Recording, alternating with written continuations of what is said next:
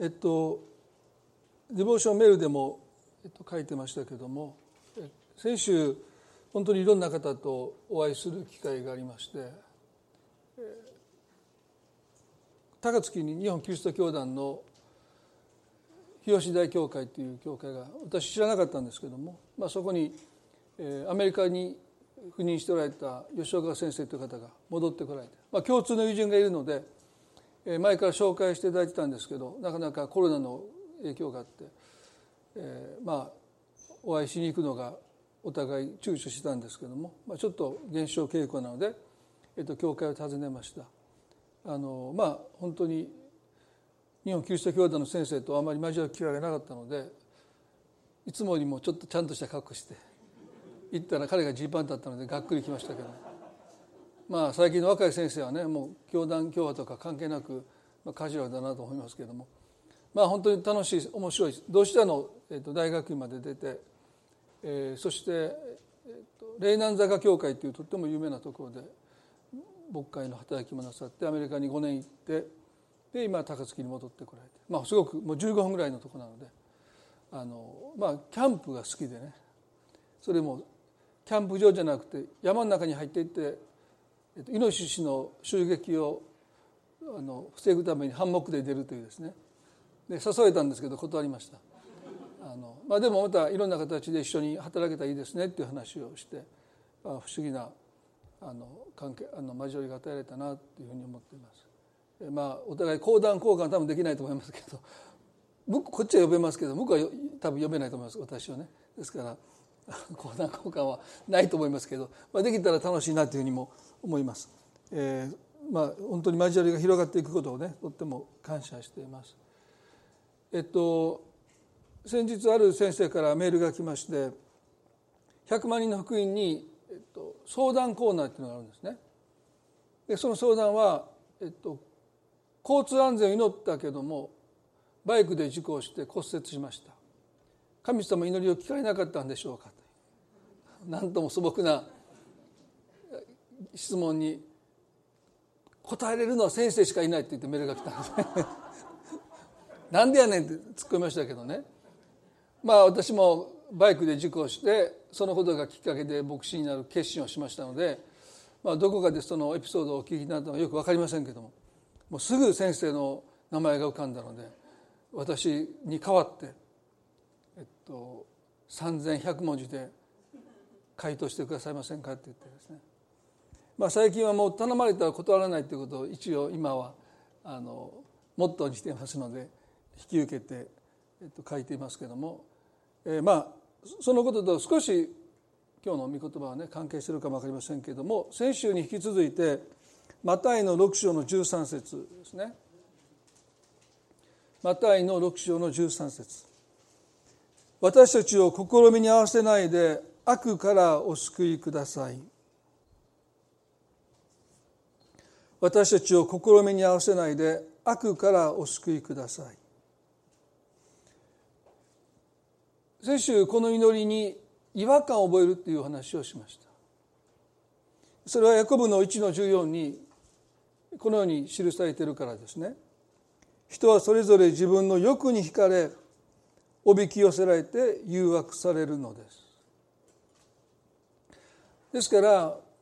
私たちが誘惑されるのはそもそも私たちの中に欲望があってすなわち肥大化した願いがあって。その願いを肥大化させていった要は文を超えて欲するまでにしてしまったそのことが根本的な問題であって誘惑されるされないあるいは誘惑から守ってくださいっていうことを根本的な問題を扱わないで祈ることは無責任ではないかという思いがある、まあ、そんなことをお話をしました。しかしこのマタイの6の13の「私たちを試みに合わせないで」というこの試みとは私たちの欲望に関係している関連しているあるいはその欲望によって引き寄せられおびき寄せられていく誘惑とは少し違う。それは悪からお救いくださいとイエスがおっしゃったから。私たちが欲望を持って分を超えたものを欲して罪を犯してしまう。でもほとんどの場合私たちはそのことを神に悔い改めます。神様ごめんなさい許してくださいって祈るわけですね。そしてまた許されてまた同じことを繰り返すかもわからないけどもそのために私たちは神様ごめんなさいって言って悔い改めると思いますね。でこの悪より罪よりではなくて悪よりお救いください。でこの悪っていうのはこの第一ペトロの5の8で「身を慎み目を覚ましてなさいあなた方の敵である悪魔が吠えたける獅子のように食い尽くすべきものを探し求めながら歩き回っています」という私たちの魂の敵神への信頼というものを食い尽くすために虎視眈々と狙っている悪魔の存在だということについてもお話をしました。このアカデミックの世界ではねこの悪とか悪魔っていうのはタブーですねそんなこと言ってたら笑われるんですね。まあ、カウンセリングでもこの罪とか悪ということはですねタブーですねそんなこと言うともう、えー、弾き出されてしまいますね。ですから基本的にこの悪を学問的に研究するということはもう世界中でタブーです。まあ、そんなことをしてたら、まあ、変わり者って見なされるわけですから基本的にはイグノアですよね。もう無視してる。そんなものは存在してないというふうに多くの人が心のどこかではその存在に気づいているんだけどもそれを認めてしまったらどうなるのか。まあそういう意味でこの悪とか悪魔っていうものは教会ままに語りたくない。あるいはね極端な場合悪魔悪魔って語ってる教会もあります。悪魔の追い出し風邪ひいても悪魔を出てけってですね。まあそれも極端だと思います。で私たちはここで書いてるように身を慎み目を覚ましなさいということは基本的な私たちが取るべき態度だと思いますよね。でそれは私たちの神への信頼というものがいつも脅かされているという危機感をやっぱり持たないといけない。でそれはあの蛇がアダムとエバを誘惑して神に反逆させたというあの誘惑ですね。私たちを試みに合わせずと祈るように悪よりお救いくださいと祈るようにとイエスが教えてくださったその誘惑とはまさに神への反逆を生んでしまう。それは私は悪くないあなたのせいだというですね。罪を悔いることをしないでそうさせたのはあなただと神を責めるこの反逆に私たちが陥ることがないように祈りなさいって言いました。でなぜ、ね、私たちが切実に祈らないといけないかというとこのアダムとエバが神に反逆したというこの誘惑はね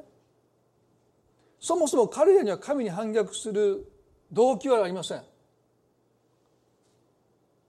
大切な人を失うというその喪失の悲しみに打ちひしがれていたわけでもないし世の不条理に彼らが神への不信感を持っていたわけでもない全く神様に対してつまずく理由もなければ反逆する理由もなかった彼らが欺かれて神に反逆していったというこの誘惑から私たちは守られる必要があると思いますね。そしてわずかの蛇との会話によって彼らは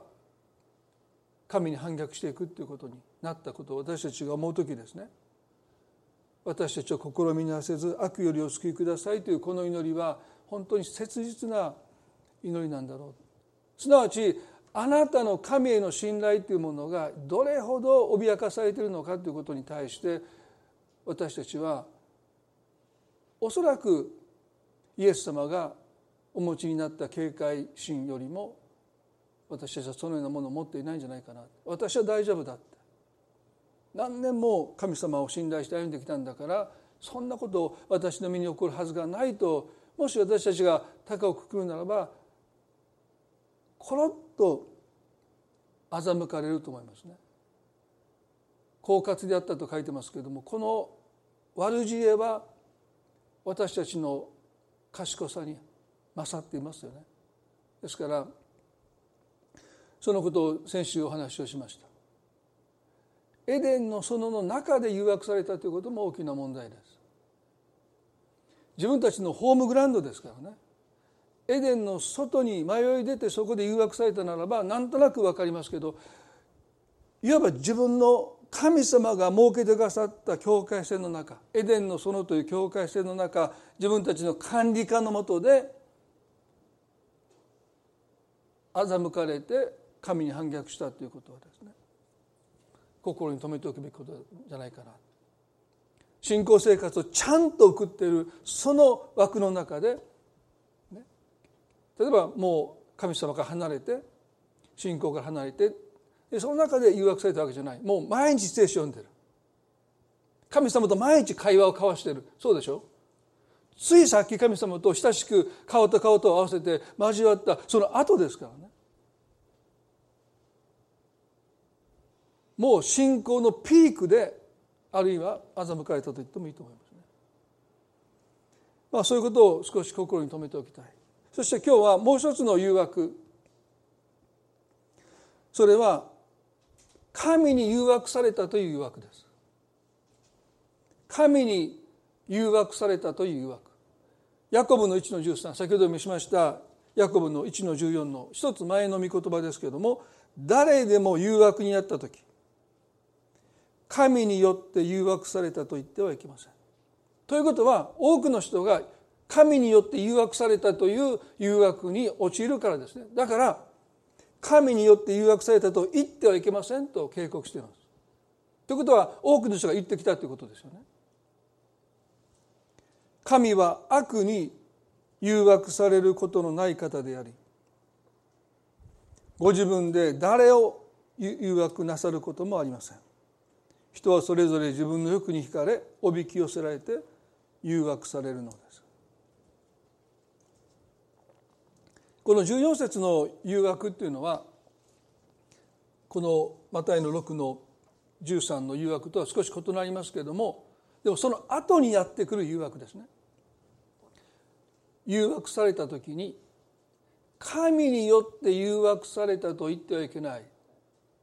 すなわち神によって誘惑されたという誘惑に陥ってはならない。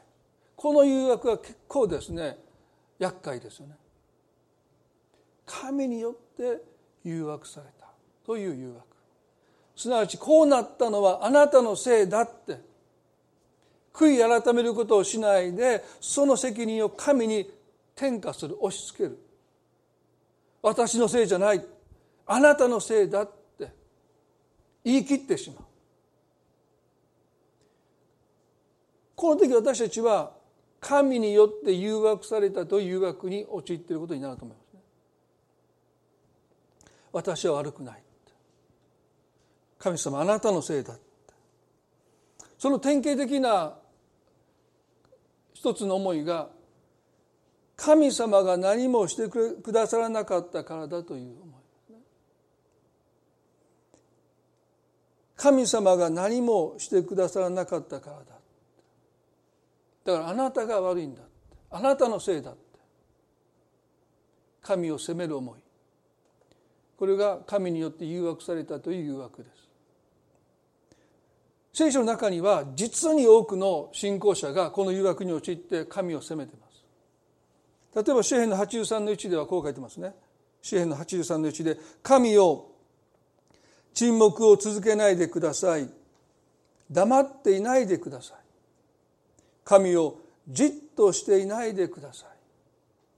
今あなたの敵どもが立ち騒ぎあなたを憎む者どもが頭をもたげていますって言いました。ここでね皆さん神をじっとしていないでくださいというこの訴え。なぜ何もしてくださらないんですかという叫び。この叫びはすぐに神への責めの思いに変わっていきます。今日皆さんどうでしょうか？皆さんの中でこの心の叫びを持ってこの場所に集っておられる方がいるかもしれない神をじっとしていないでください何とかしてください今あなたの敵どもが立ち騒ぎあなたを憎む者どもが頭をもたげています祈れど祈れど問題が困難になって手に負えなくなっていく望みが断たれたように思えるその時私たちは彼らと同じ叫びを神に向かって叫んでるんじゃないでしょう。神をじっとしてないでください。今日その叫びを持ってこの場所に集われている方がおられるかもわからない。でも神様はじっとしておられる方なんでしょうか。何もなさらないで私たちの問題がどんどん手に負えなくなっているのをただご覧になっているだけなんでしょうか。いや私は知らないよって。あのピラトがキリストに対する処罰に対して手を洗って私は無関係だっていうように神様も私は知らないって。そんなふうに手を洗って私は無関係だって身を引かれるお方なんでしょうか。時に私たちはそう思えてしまう。それはおそらく私たちの人生の中である責任ある人がそうやってあなたの人生から身を引いたことがあるかもしれない。いやもうここでは見れないので他に行ってください。いや私ではもうどうすることもできないので他の誰かに相談してくださいって言ってたらい回しを経験なさった方は神様も同じようなことをなさるんじゃないか。神をじっとしていないでください。預言者エリアはおそらく預言者の中で最も用いられた預言者の一人ですけれども彼は第一列王記の19章の中で「あなたが何もしてくださらないのでもう私は死んで抗議します」と訴えた。彼もまた神によって誘惑されたと誘惑に陥った一人です。あの預言者エリアですら。あなたが何もしてくださらないのでもう私は死をもって何もしない。神様あなたに抗議しますと言って死を望んだ預言者の一人でしたね。来週その箇所を取り上げたいと思います。で今週はですねちょっとそのことに至っていく前のこの第一列王記の18章のあのバールとアシュラの預言者との戦いの中でエリアがどのように神を信頼したのか神の働きに対して彼がどう心を向けたのかということを今日少し見たいです。でその彼がなぜ神様あなたが何もしてくださらないので私は死をもって抗議しますというようなことを神の前に訴えたのかそのことをより深く知るためにはこの18章の彼の信仰戦いというものを知っておくべきじゃないかなと思いますね。まあこの箇所も何度かもうお話をしていますから対決そのものはちょっと割愛します。バウルの預言者450人とアシュロの預言者400人合計850人の預言者たちそして背後にアハブとイザベルというもうイスラエルの歴史の中で最も悪名高いこの王と王妃がいてそして何万ものイスラエルの民がバールの側についているわけです。完全なアウェーですね。このカルメル山の戦いは完全なアウェー。エリアの方に組みする人味方する人は一人もいませんでした。ですからもう慣習全員がアハブのアハブ礼拝を支持している。アハブこそあごめんなさい。バールこそが私たちの神だとそう信じている。幾万の民に囲まれてそして850人の預言者たちとエリアは一人で対決します。それぞれの陣営の前に祭壇が築かれてそして天から火を持って答えた。その祭壇の上の一頭の牛を焼き尽くした神を私たちはイスラエルの神としようとしてルールが決まります。バールとアシュの預言者がバールに祈るんだけど祈れど祈れど天から火は降ってこない。降ってこない。当たり前ですけどもね。そしてとうとう彼らは自分の体を傷つけながらバールの神に訴えるわけですけれどもそれでも天から火は下ってきませんでした。エリアはあなた方の神はお腹を下したんじゃないか、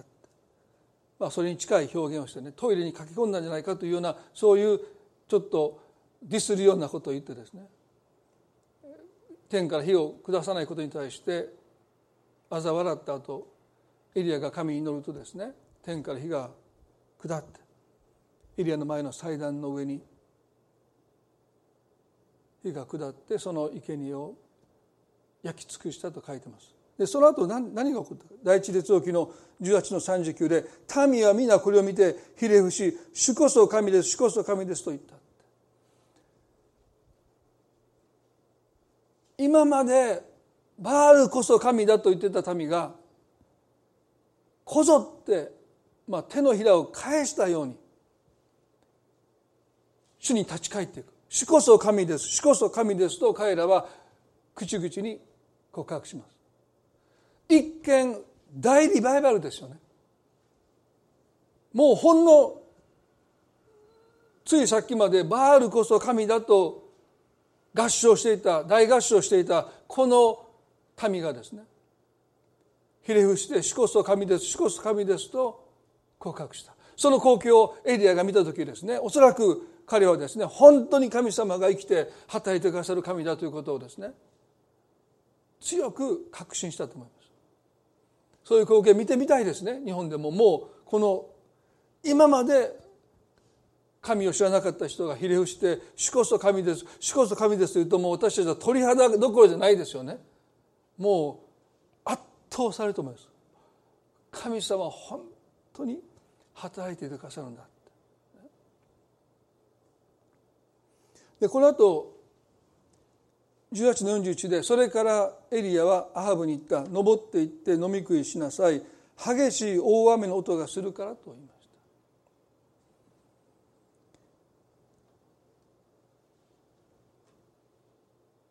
す3年6か月前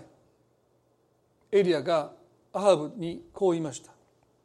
私の仕えているイスラエルの神主は生きておられる。私の言葉によらなければここ23年の間は梅雨も雨も降らないであろうと17の一節で語っています。あのエリアが語った日から実に3年6か月間イスラエルには一滴の雨も降りませんでした。ですから干ばつで餅は完全に乾ききっています。この後エリアがこのケリテ川の支流でカラスに養われたという箇所がありますけれどもあの川ですら干からびて乾ききって山見のもとへと行くわけですよね。ですからイスラエルの川という川は全部干からびてもうどこを見てももう水がない状態。もうカラッカラですよね。3年6ヶ月。神様が天から火を持って答えてくださった時にすぐにエリアはアハブに言うんです。登っていって飲み食いしなさい。激しい大雨の音がするからって言うんです。皆さんこれが信仰ですよね。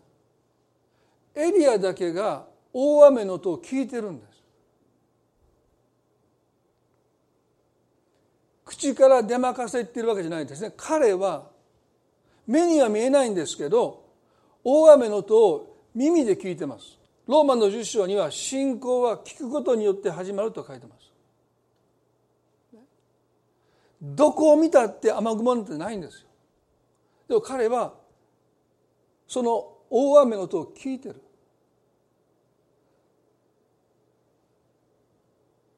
皆さん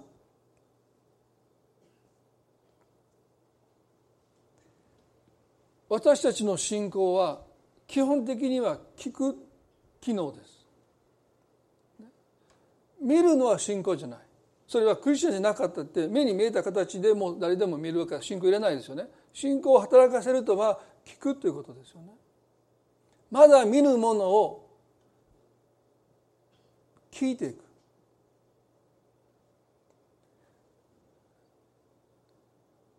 牧師をしていて一つの葛藤はですね今日神様がこの御言葉をこの思いを伝えようとなさっているんだろうとそう私も聞くわけですよね。声なき声を聞いていこう聞いていこうとする。で説教の中でそれを語ります。で終わった後ですね教会の方が来てくださって先生今日のこの箇所良かったですという箇所は大体私が語りたかった箇所と違うんですね。ここに書いてない。アドリブで語ったところを皆さん今日のあそこは良かったって。もう時々がっかりどっちがちゃんと聞いてるのかなと思うんですけどね。多分皆さんが聞いてると思います皆さんこれでもちゃんと書いて全部書いてるんですよ僕。ね。7ページ。6,000文字。でここで語った言葉を聞かないで今これアドリブなんですね。アドリブで語ったところを聞いて恵まれたって。そしたらもう時々ねもう何も書かないで語ろうかと思う時あるんですよ。その他恵まれんだったらねまあでも根性はなんかできませんけど。これなしでここに立つのは怖いですね。だからもうちゃんと書くんですけど。でもねそれぞれの状況の中で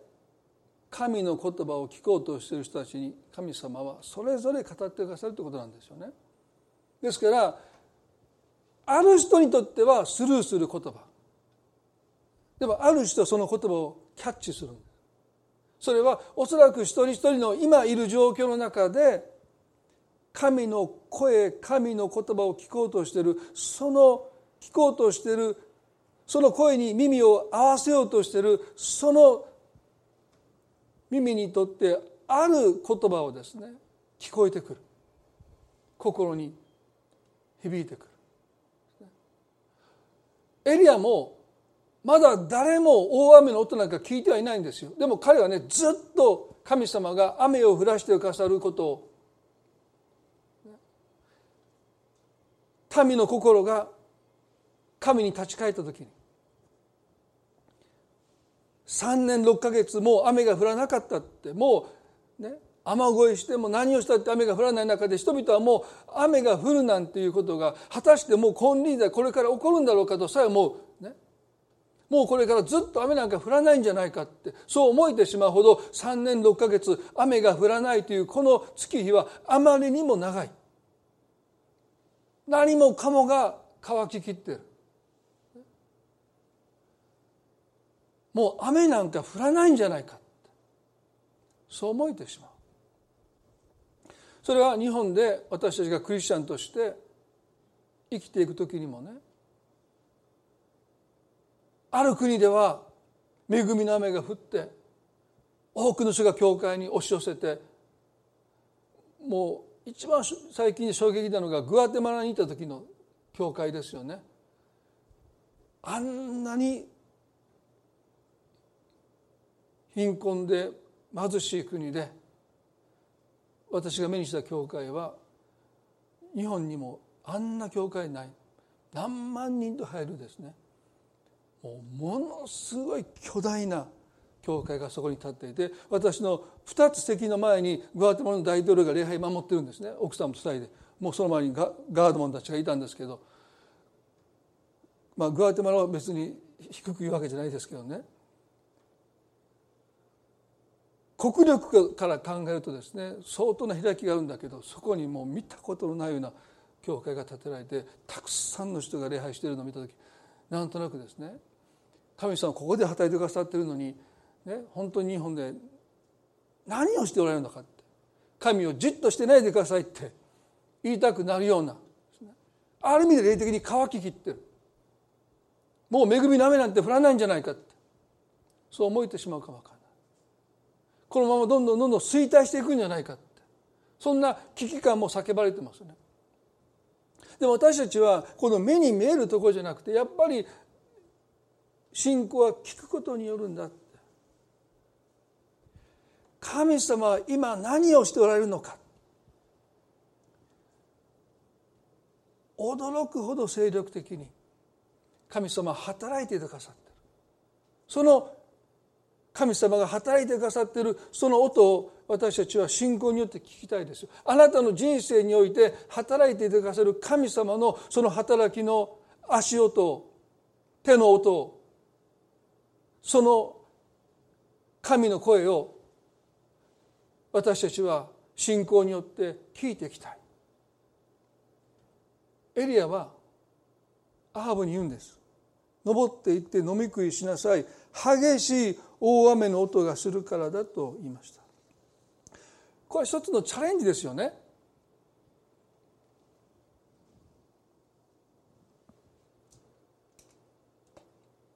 おそらくエリアはこう思ってたと思うんです。カルメル山で天から火が下って祭壇の生贄を焼き尽くしました。でもそもそもイスラエルの民は天から火を持って答える神なんて求めていないんです。そうですよね。この年間の降水量がもう極端に少ないこの地において彼らは干ばつでたびたび苦しんできた多くの人が命を落としてきたそういう過酷な砂漠荒野に暮らす民にとって雨を降らしてくれる神それがバールだったんですで彼らはバールこそが私たちに恵みの雨を降らしてくださると王をはじめ民は崇拝したわけですよね。ですからカルメル山で天から火が降ってきたのはそれはそれですごいことかもわからない。でも私たちの生活とは何の関係もない。私たちはそういう神を求めてるわけじゃない。私たちが求めてるのは雨を降らしてくださってこの乾いた地を潤してくれる神なんだって。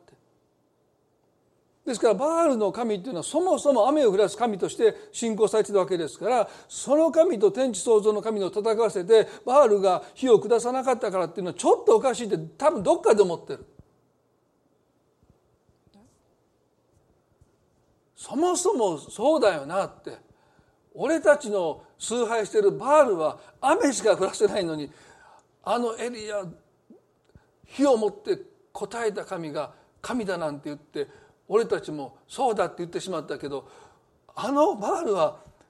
一度だって火を下したことはない神ですよね。まあまあ偶像なんで神じゃないんだけどもでも農家の神ですからねちょっとむちゃくちゃなルールですよね。本当だったら3年6ヶ月雨が降ってないので雨を降らした神が神だってまあするのが条件としてはいいんでしょうけどエリアはですねちょっと強引な条件で火を持って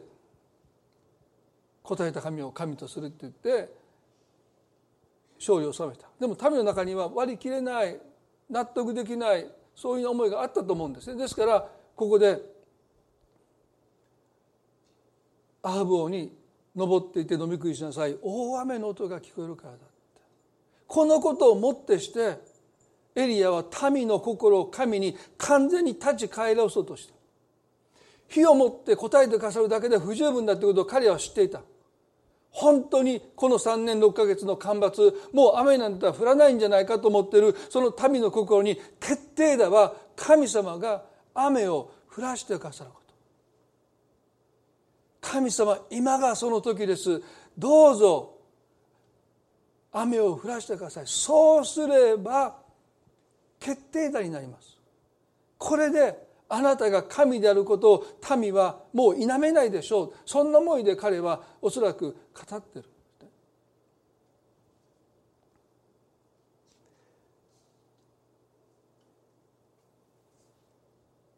第一列王記の18の42でそこでアハブは飲み食いするために登っていった。エリアはカルメル山の山頂に登り地にひざまずいて自分の顔膝の間に埋めたとうずめたと書いてます。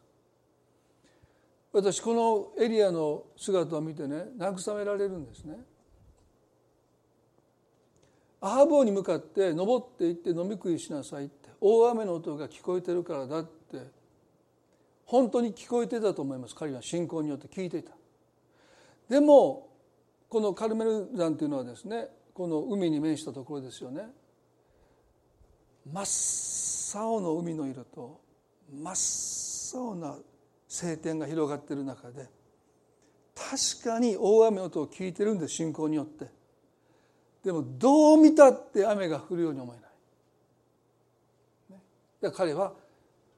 山頂に登っていってひれ伏して頭を膝の中にうずめて祈ったって書いてるんです。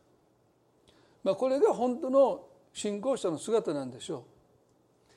信仰ではきっと神様そうしてくださると信じているけれども現実はあまりにも過酷でね。どう見たって雨が降るとは思えない。ですから彼はひれ伏して頭を膝の間にうずめて神様にすがってる、まあ、これが私たちの姿じゃないかな信仰では信じてるけど。でもやっぱりどう見たって問題が解決するように思えない。この人が変わっていくとは思えない。この状況が改善すると思えない。いやますます空は晴れ渡っていく。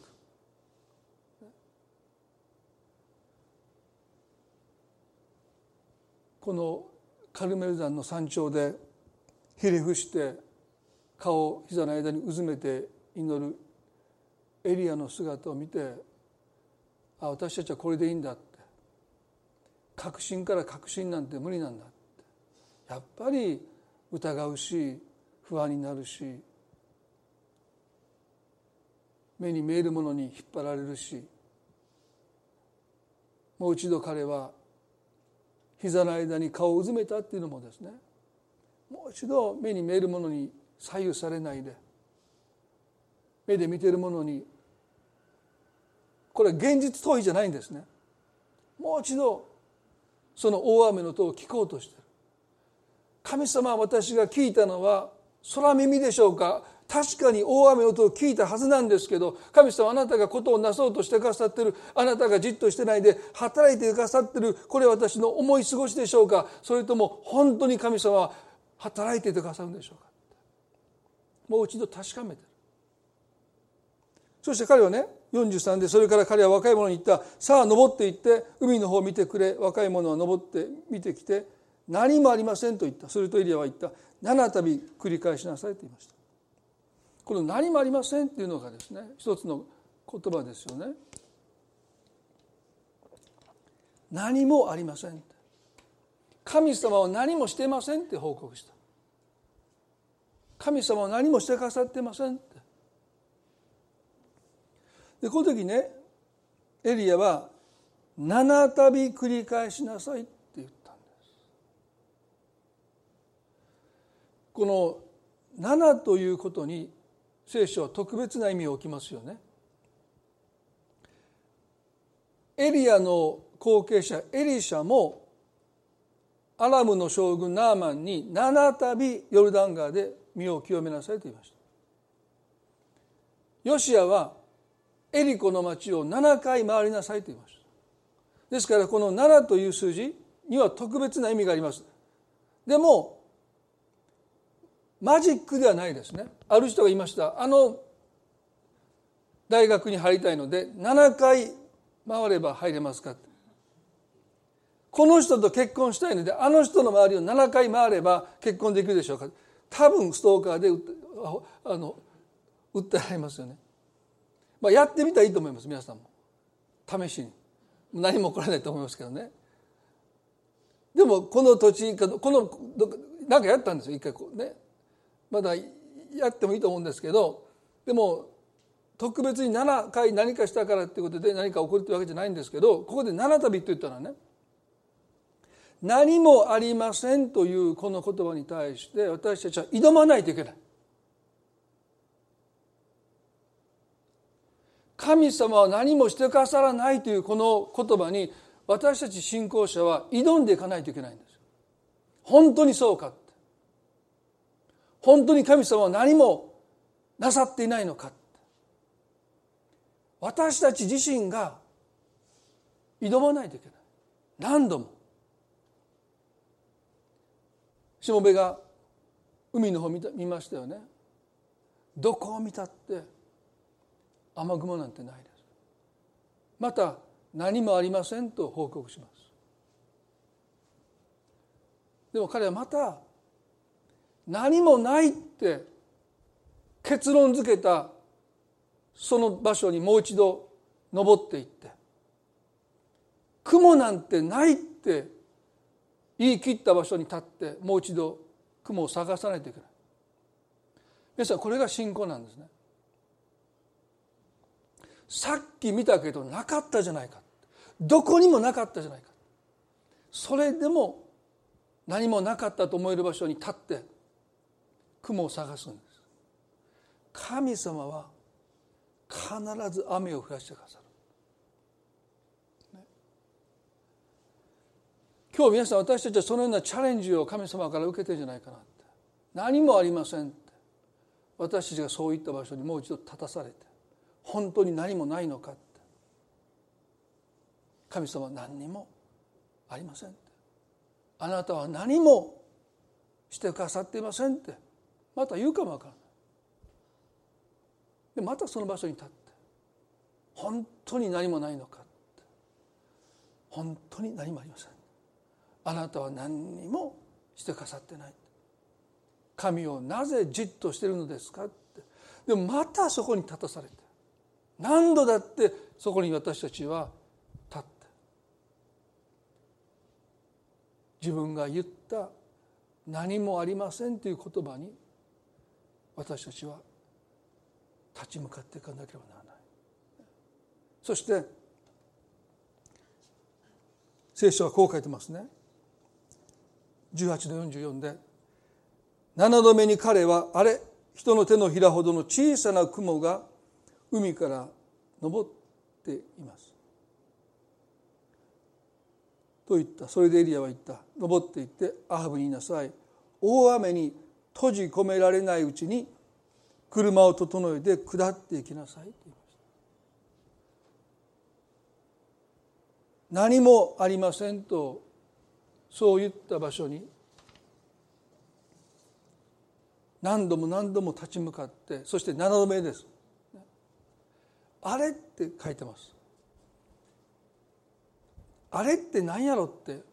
皆さん思いませんか？英語ではね「behold」しっかり見つめたという言葉でも日本語ではあれ多分なかったはずなのにそこに手を人の手のほどの小さな雲があったことに彼は驚いてる。あれさっき見たらなかったのにあれ今あるって。これは彼だけの経験じゃなくて皆さん一人一人の経験だと思います。何もありませんというその場所に立ち尽くしていくときに私たちはこのサプライズこの驚きをおそらく経験します。さっきまでなかったのに人の手のひらほどの小さな雲をしもべは目にしたんです。でもね皆さんちょっと想像力を働て働かせてほしいんですけど山からカルメル山からね海を眺めた時にそこには海の青さと空の青さ真っ青ですよね。でそこにね手のひらってこのこの大きさの雲を見たんですよ。まあ、よく見つけたと思いますけれども。でそれを見てね雨になると思う人は多分ねいないですよ。そろそろ雨が来るぞ。そんな思わないですね。ここんな手のひらなんですから。普通はその雲のを見て神が働いてくださると誰も思わない。神の働きとして評価するのには小さすぎます。いやあまりにもしょぼい。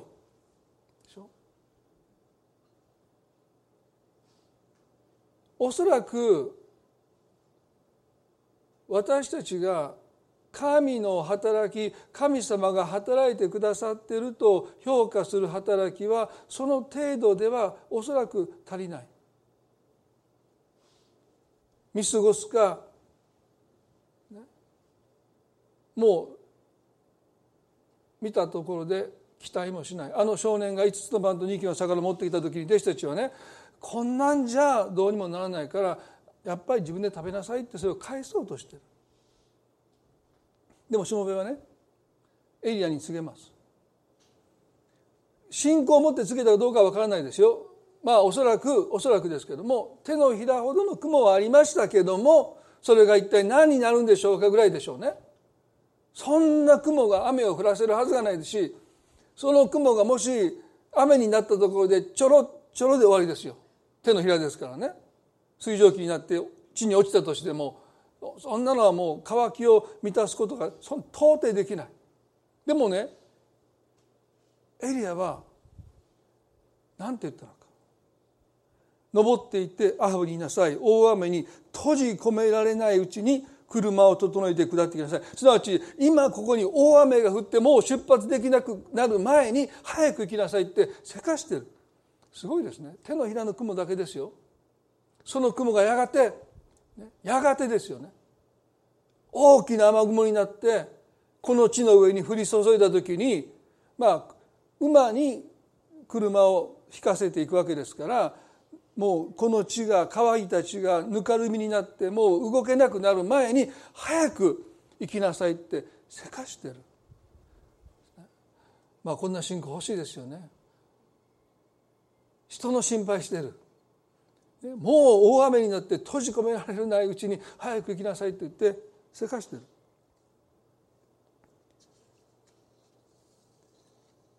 45ではしばらくすると空は黒い雲と風で暗くなりやがて激しい大雨となった。アハブは熊に乗ってイズレールへと行ったと書いてます。でイズレールっていうのはこの冬の間エルサレムから都をこの場所に移してそこに王は滞在してましたね。ですからカルメル山から東の方にまあ30キロか40キロだと言われてます。そこにねアハブがでかいもう雨が降ってきたので車に乗って移動し始めた。46節です。これで今日のメッセージ終わりたいと思いますけど私がもう最も好きな御言葉の一つですね。主の手がエリアの上に下ったので彼は腰をからげてイズレールの入り口までアハブの前を走っていったどんなもうもうこの聖書の箇所でこの箇所はもう最高ですよね。早く行け早く行きなさい。雨に閉じ込められるからって言ってる本人がですねこの服を持ってね報道に報道娘のお父さんも走りましたけど彼は30キロぐらいアハブを抜いていくんですよ。笑いますよね。早く行けって言った彼がもう待ちきれなくなってですね。そしてもう馬よりも早くですよね。本当かなと思うんですけどね。もう足がくるくるって回ってるような感じですよね。そしてアハブを途中で抜いてですね。そしてイズレールの町へと向かっていくエリアの姿になんと大きな励ましをね受けるんでしょうか。神様が働いていてくださるというこの確信がエリアをどれほど能動的に神に期待することにもういても立ってもいれなくなって彼はもう我先にと神のなさることを見たいと願って彼はそこに駆けつけていく。今日皆さん来週このエリアがなぜ神は何もしてくださらないって言って死をもって抗議していくのかということはですねこの誘惑の巧妙さっていうものが私たちは思い知らされるわけですけれどもでもそれでもねこのエリアから私たちは励ましを受けたいと今日思います。七度繰り返しなさい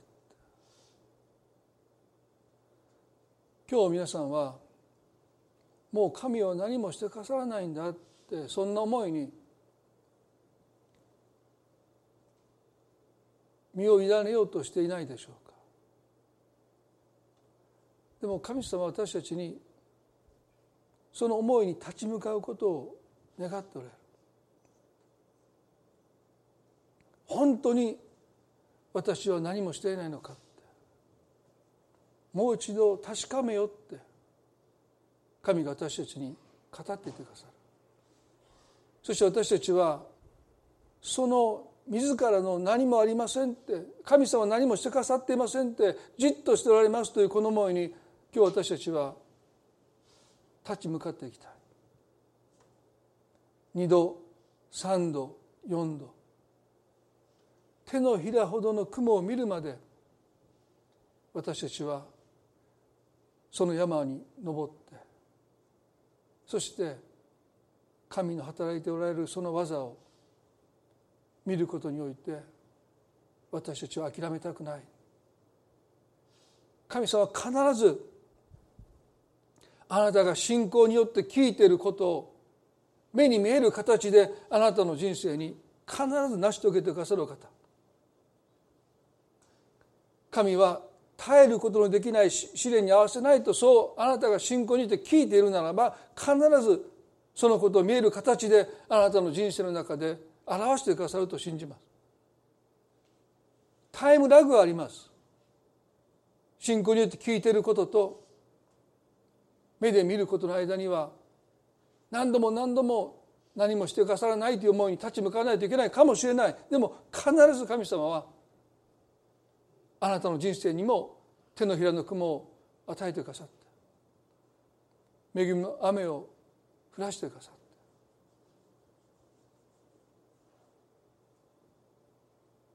神様があなたの前で手を洗って私には関係ないってそんなことをおっしゃる神でないことをあなた自身が確認できるようにと今も働いていてくださる。その神の働きの音を私たちは信仰によって聞いていきたい。一言お祈りをしたいと思います。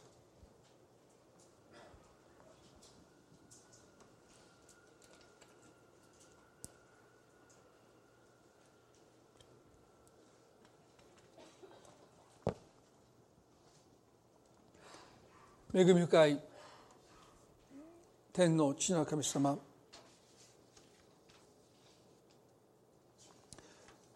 今日この場所に集われている方一人一人またインターネットを通して今礼拝を守っている方々また後に礼拝をインターネットでご覧になる方々も含めて何もありません。神様何もしてくださっていません。神をなぜじっとしておられるのですか。この思いに私たちは挑みたいです。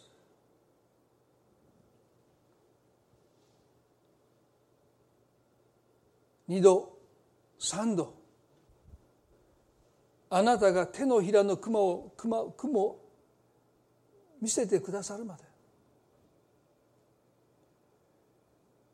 神様私たちにその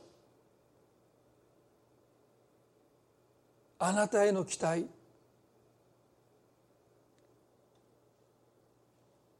祈りを持って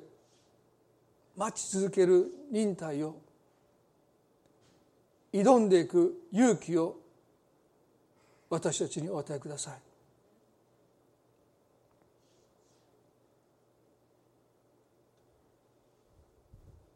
手のひらの雲は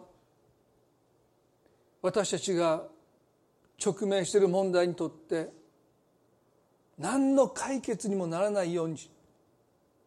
その程度ならば何の役にも立たないって私たち思えてしまう小さなものかもしれません。でもやがてその雲が雨雲になって空を覆い尽くしてきました。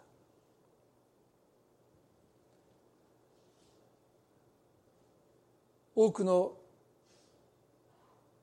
一人一人が信仰によっても神様の約束を聞いています。あなたの働きを聞いています。でも私の目の前では何も起こっていません。何一つ変わらない。いやそれどころかますます手に負えなくなっているかもしれない。でも神様あのエリアがひれ伏して頭を膝の間にうずめてあなたに祈ったように私たちも今日祈ります。現実から遠いするわけじゃない。でももう一度神様私が聞いてるのは空耳でしょうか？あなたの御言葉は虚しいんでしょうか？それとも今私たちが聞いている御言葉は真実で私たちの人生に乾いた地に雨を降らしてくださるのでしょうか？あなたの前に今朝もう一度祈りたいと思います。そして信仰によってその御言葉がますます私たちの中で大きく響き渡りますよあまりにも大きくて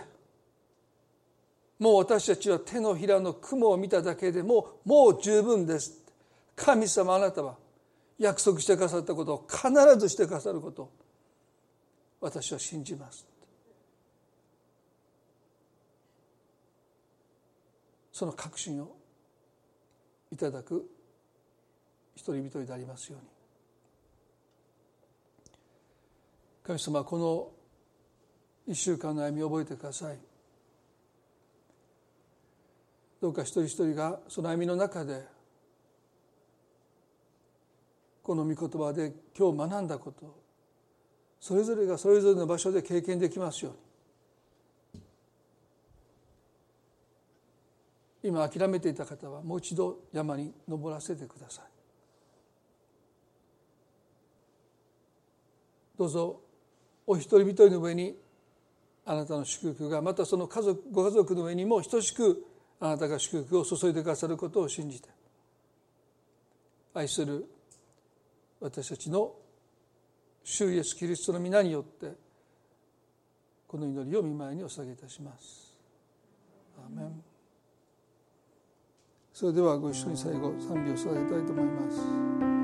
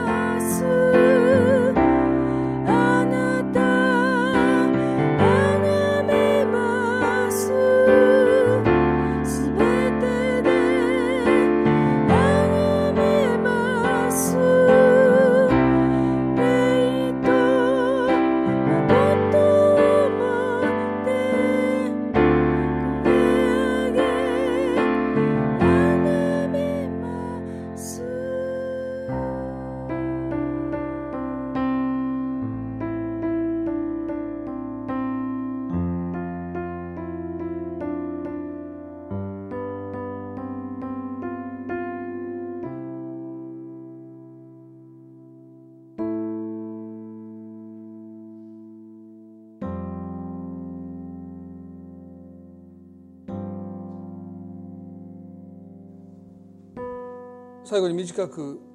祈りたいと思います。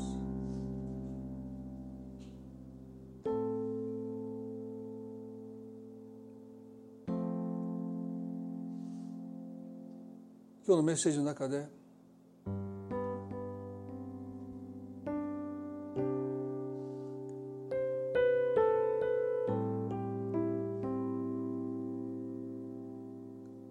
失望の思いに対して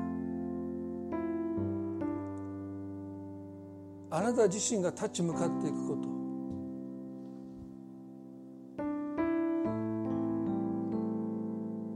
もう諦めかけてたあなたにもう一度神様が立ち向かう力を与えてくださるように祈りたいと思います。いや何度も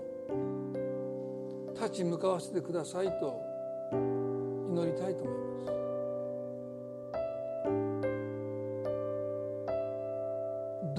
くの人があと一回立ち向かっていったならば手のひらほどの雲を見たことでしょうか。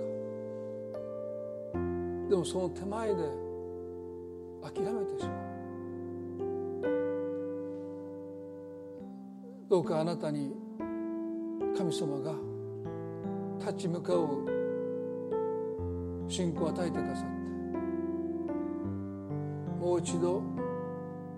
もう一度神に祈りましょう。何もしてくださらなかったという思いを横に置いて神様もう一度雨を降らせてくださいって祈りたい。私の人生であなたが働いていてくださることを私に見せてくださいって祈りたい。今日あなたがそのような思いの中におられるならばどうぞ心の中で短く一緒に祈ってください。神様が祈りを聞いてくださると信じます。神様今日礼拝にやってきましたけども私の心は沈んでいて失望していてあなたに何も期待していないでいました。でも神様もう一度祈ることができますように。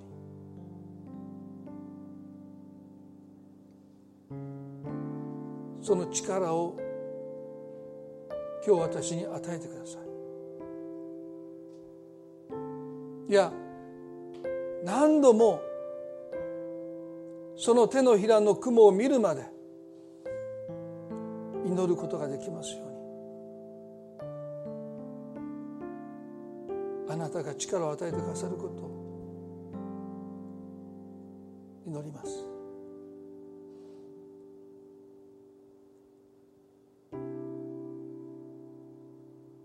神様がこの祈りを聞いてくださることを信じて愛する主イエスキリストの皆によってお祈りいたします。